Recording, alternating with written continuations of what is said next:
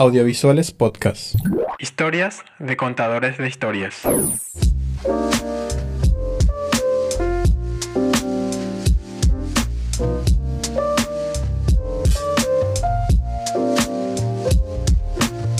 En el capítulo de hoy presentamos a Josema Riveros, 24 años, realizador audiovisual, licenciado en cine y publicidad por la Universidad de Cine de Buenos Aires.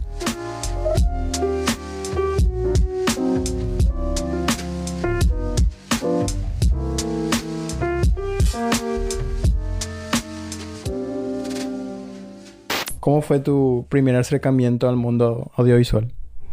Prácticamente puedo decir que nací con una claqueta y una cámara bajo el brazo. mi papá es el señor Ignacio Riveros, es un, uno de los pioneros acá en el ámbito cinematográfico audiovisual en Paraguay. Así que desde pequeño siempre decía que mi sueño era hacer cine, que mi sueño era ser audiovisualista, así como mi viejo. Entonces desde que tengo uso de la razón y la conciencia me dedico al, a aprender el gaje audiovisual y el hermoso arte al cual llamamos séptimo. ¿De qué manera descubriste qué rol cumplirías en el mundo audiovisual? Mi rol en el mundo audiovisual más que nada fue fluctuando conforme fui creciendo profesional y personalmente. Primeramente me gustaba mucho la dirección de fotografía me gustaba mucho jugar con las luces, jugar con los esquemas, jugar con, con la temática y con la trama del sentimiento a través de la colorimetría, a través de la composición.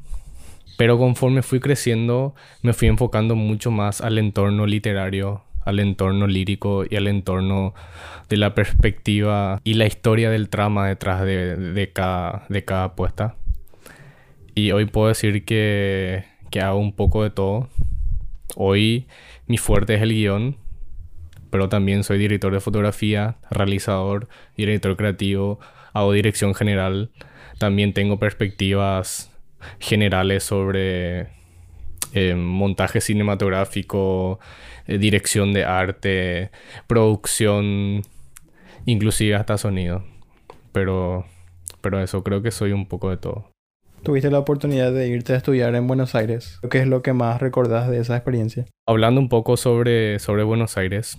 Para mí Buenos Aires es la capital de la cultura en Latinoamérica y se ve reflejado en la forma de percibir el arte, en la forma de expresar el arte y en la forma en la forma de concebir el arte. ¿A qué me refiero en la forma de concebir?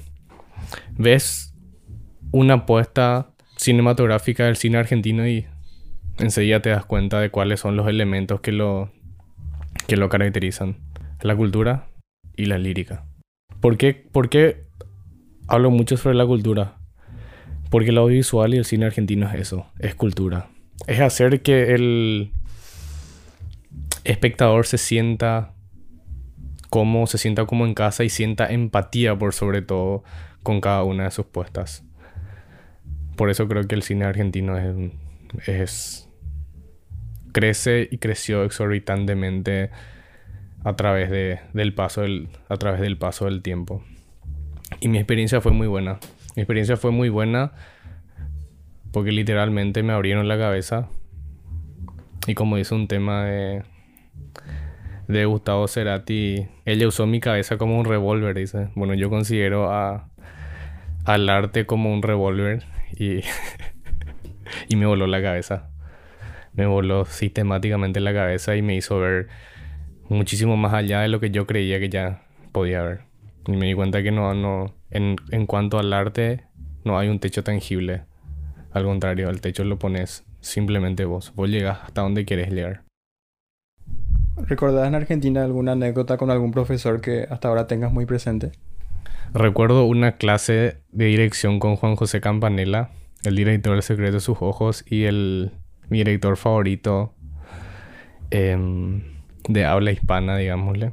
Y no solo porque sea mi profesor, pero recuerdo que en una clase hablábamos sobre, sobre cuál es el enfoque que cada director o que cada guionista debe aplicar a cada, uno de sus, a cada una de sus puestas a cada una de sus obras para que pueda tener el éxito que, que uno espera. Y entonces nos responde, ¿qué es lo que realmente querés? ¿Quieres hacer una puesta comercial o querés realmente que el espectador sienta lo que querés transmitir? Bueno, ahí encontré, encontré la respuesta a, a lo que realmente buscaba. Que muchas veces el cine comercial no es el cine de sentimiento o no es el cine empático.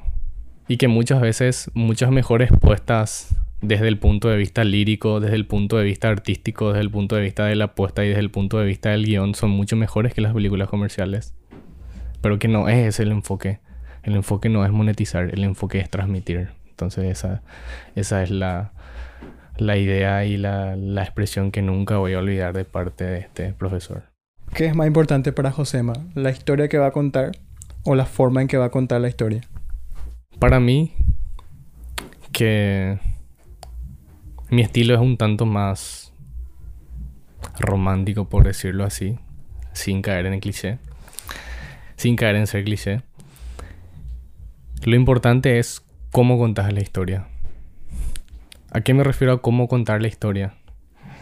Puedo tener una historia muy triste, así como puedo tener una historia muy feliz, un guion muy bien hecho, así como un guion muy pobre.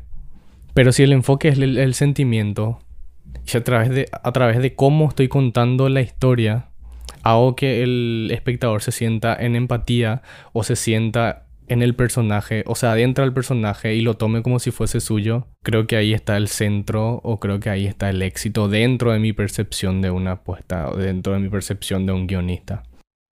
Creo que lo más importante para mí es cómo contar la historia más que la historia misma.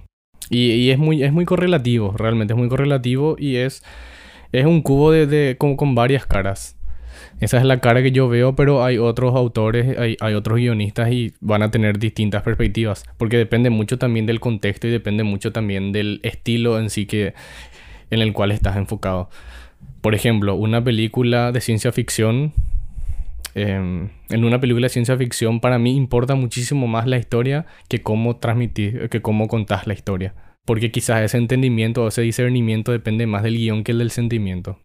Así como, como mi estilo es más lírico, más, em, más empírico, más romántico, más sentimental, importa muchísimo más lo que estoy transmitiendo, transmitiendo más que lo que estoy contando. Entonces creo que ahí está mi enfoque. El sentimiento por sobre el discernimiento. ¿Qué personas son muy influyentes para ti en la industria audiovisual, ya sean personas de acá o personas del extranjero? Hablando rápidamente, acá en Paraguay, a la persona a la que más. A las personas a la que, la que más, más admiración le tengo a Juan Carlos Maneglia y, Mane y, y Tana Shembori por haber roto esos paradigmas y por haber trascendido, por haber marcado un antes y un después del cine paraguayo por eso creo, por eso creo que ellas son, esas dos personas son las que marcan para mí un símbolo de admiración en cuanto al, en cuanto al territorio nacional hablando. En cuanto al extranjero, Juan José Campanella es mi autor representativo, mi director a seguir o modelo a seguir en cuanto a, a cómo contar una historia. ¿Por qué Juan José?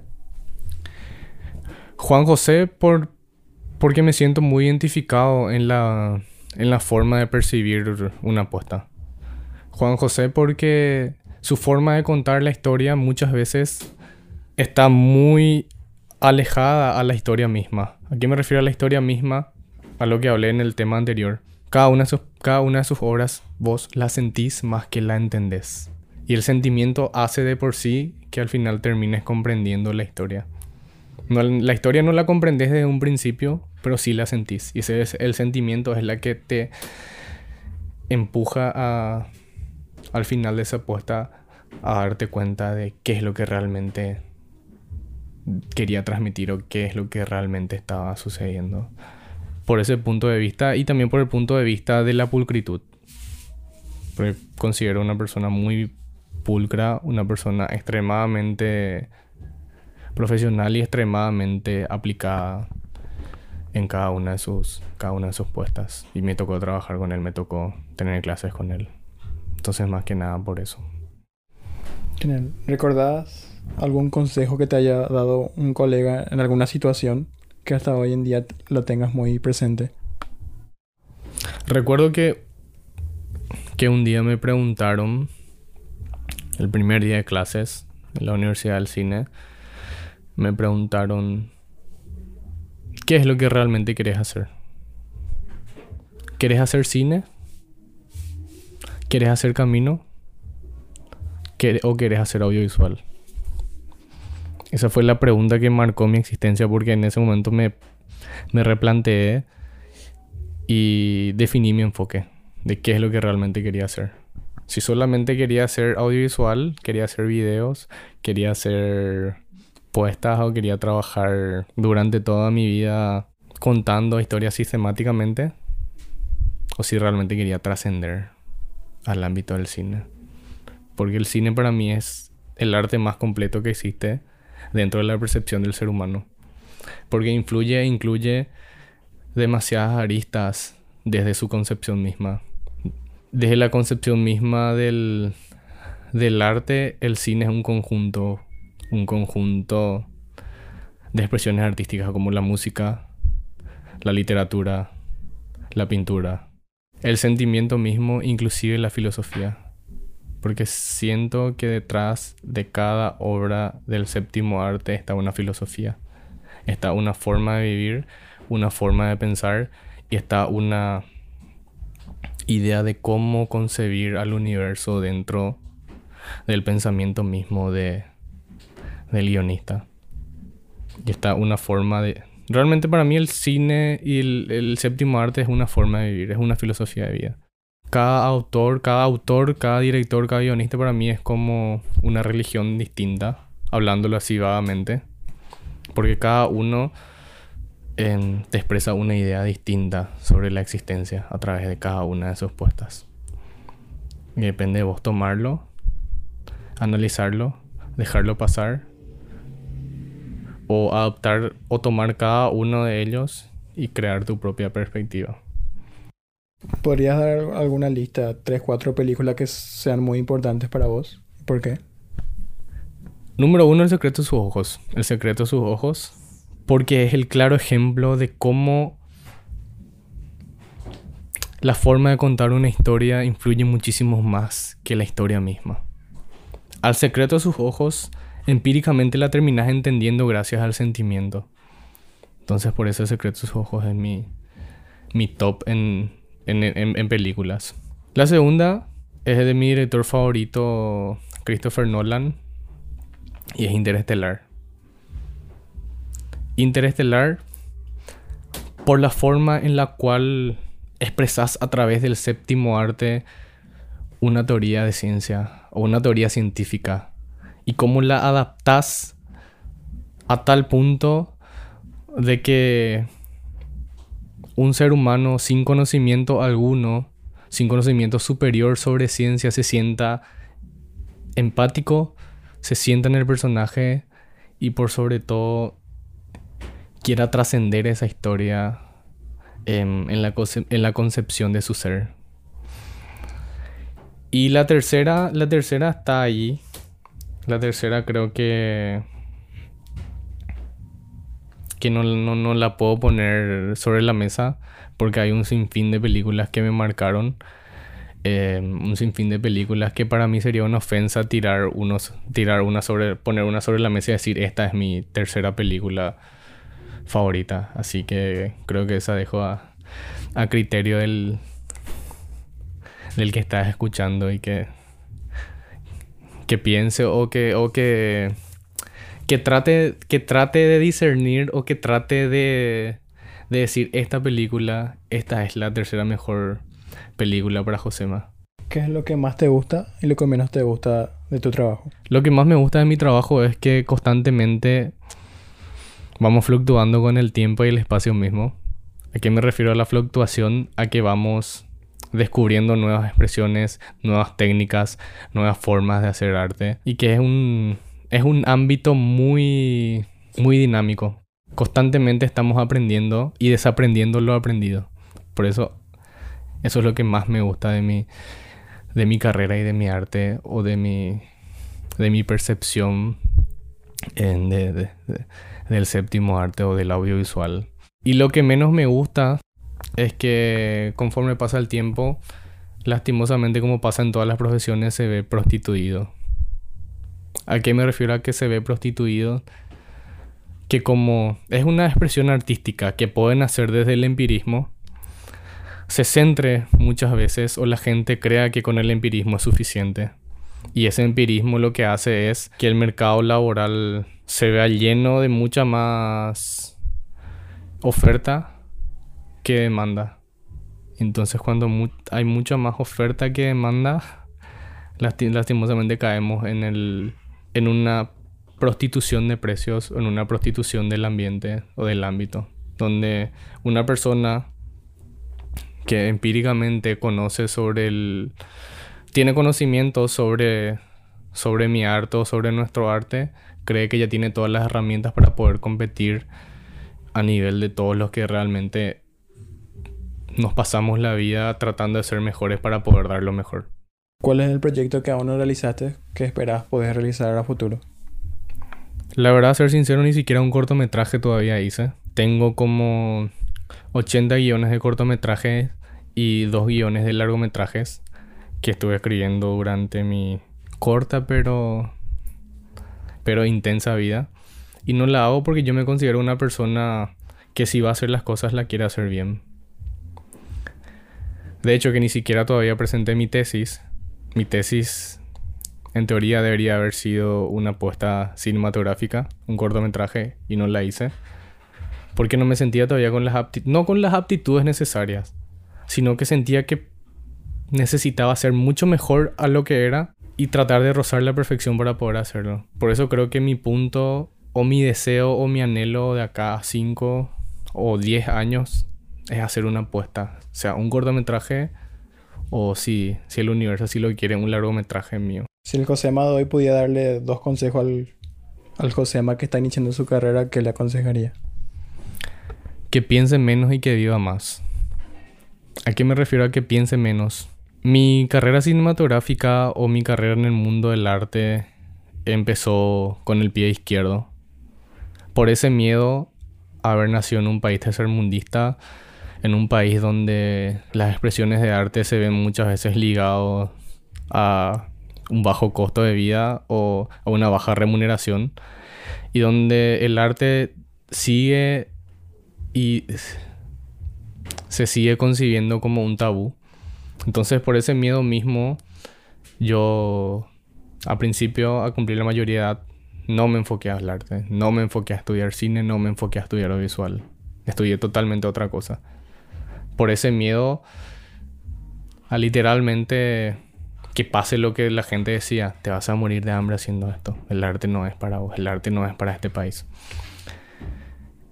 Entonces pensando mucho en esa situación perdí muchísimo tiempo y el tiempo así con lo efímero que es em, termina influyendo y repercutiendo en el día de hoy.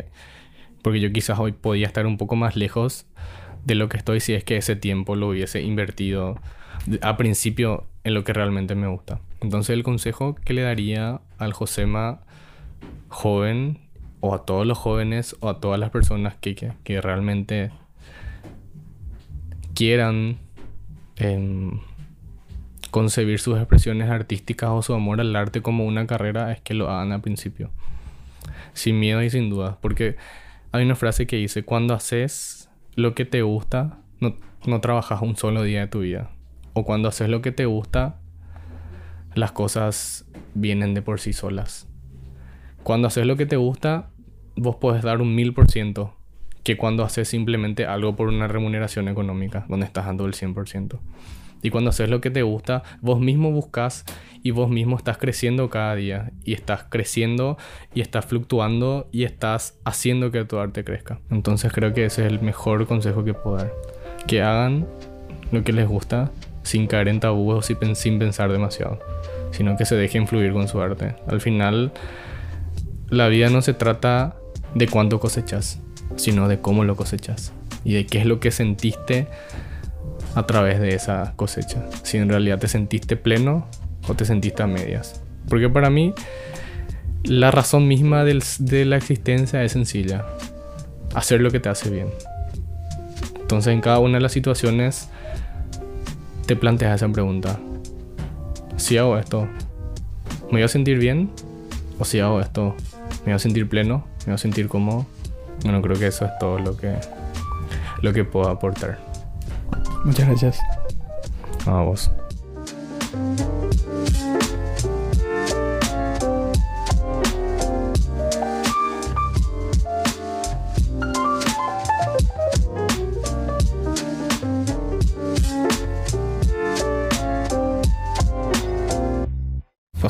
Va a tomar dos.